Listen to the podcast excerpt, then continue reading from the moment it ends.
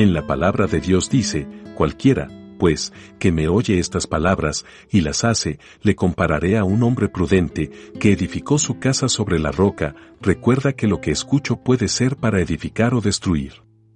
No olvides seguirnos en nuestras redes sociales como Iglesia Querit y acompañarnos en nuestros en vivos todos los domingos a las 9 de la mañana. Dios te bendiga hoy y siempre.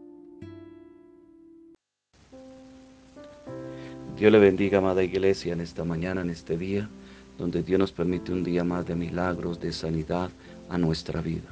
La escritura nos habla hoy en Números capítulo 6, verso 24 al 26. Dice, Jehová te bendiga y te guarde. Jehová haga resplandecer su rostro sobre ti y tenga de ti misericordia. Jehová alce sobre ti su rostro y ponga en ti paz. Alguien estudiando la flor llamada girasol observó lo siguiente y dijo, esta flor contiene nutrientes que se utilizan para la elaboración de aceites, alimentos y medicinas respiratorias y antiinflamatorias. Su nombre se deriva del movimiento de su flor amarilla, la cual gira según la posición del sol. También se le conoce como mirasol este nombre resulta como más preciso porque indica que la flor siempre está mirando el sol.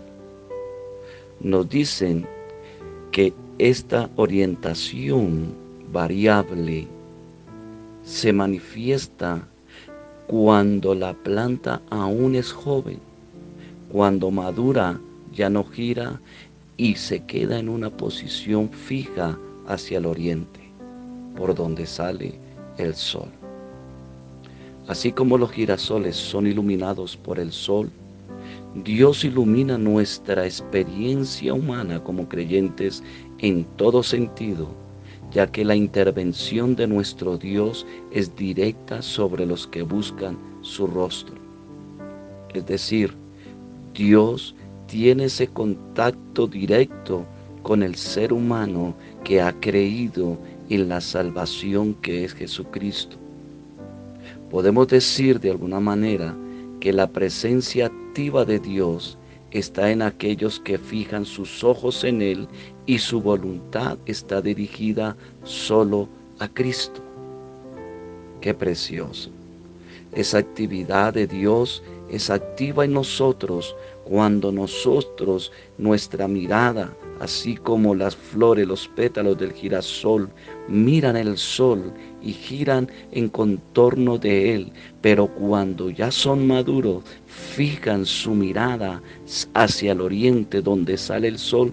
Asimismo nosotros cuando hemos crecido espiritualmente, estamos fijando solamente nuestra mirada en ese Dios todopoderoso que puede hacer las sanidades, los prodigios que aquel que ha creído en Él le puede dar por su gracia.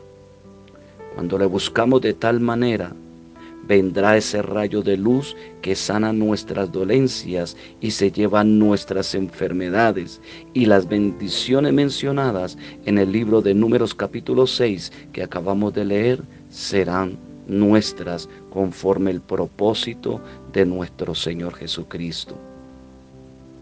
Ahora debemos tener en cuenta que la bendición del Señor no es solamente un buen deseo de prosperidad y de salud, sino de darnos un gozo eterno para nuestras almas por medio de nuestro Señor Jesucristo, quien dio su vida por nosotros y así nos dio salvación y vida.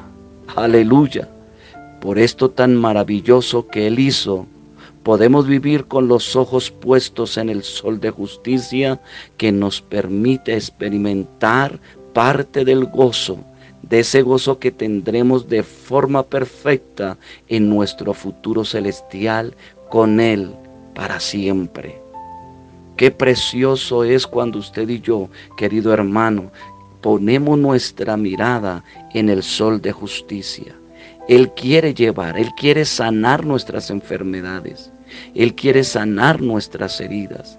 Él quiere sanar todo y darnos prosperidad y darnos vigor a nuestra vida humana.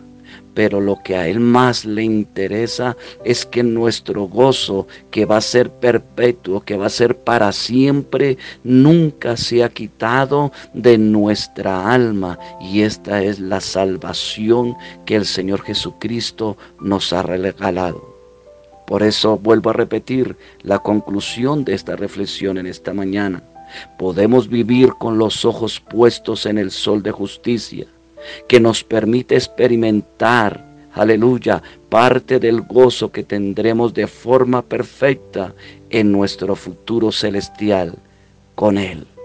Bendiciones.